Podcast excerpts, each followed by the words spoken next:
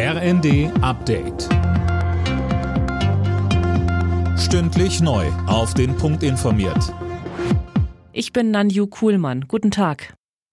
Die AfD hat ihre Führung neu aufgestellt. An der Spitze der Partei stehen jetzt Alice Weidel und Tino Krupalla. Christiane Hampe mit Details zum AfD-Parteitag in Riesa.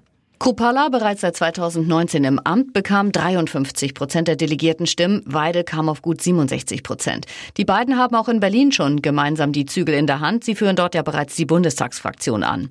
In ihrer Bewerbungsrede hatte Weidel eingeräumt, dass die AfD zu ihrem schlechten Erscheinungsbild in der letzten Zeit auch selbst beigetragen hat. Sie mahnte ihre Parteifreunde mit den haltlosen Anschuldigungen in der Öffentlichkeit aufzuhören. Die Ukraine will sich erst Ende August wieder mit den Russen an den Verhandlungstisch setzen. Das kündigte der Chefunterhändler der Ukrainer in einem Interview an. Die Ukraine werde Ende August nach einer Reihe von Gegenangriffen in einer besseren Verhandlungsposition sein.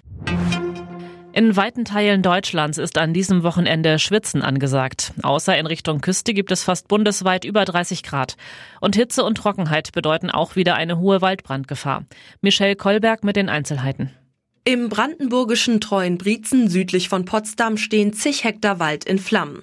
Die Feuerwehr ist mit hunderten Einsatzkräften vor Ort und das Löschen ist schwierig, weil in dem Gebiet auch Munitionsrückstände lagern. Auch im Harz wurden mehrere Waldbrände gemeldet.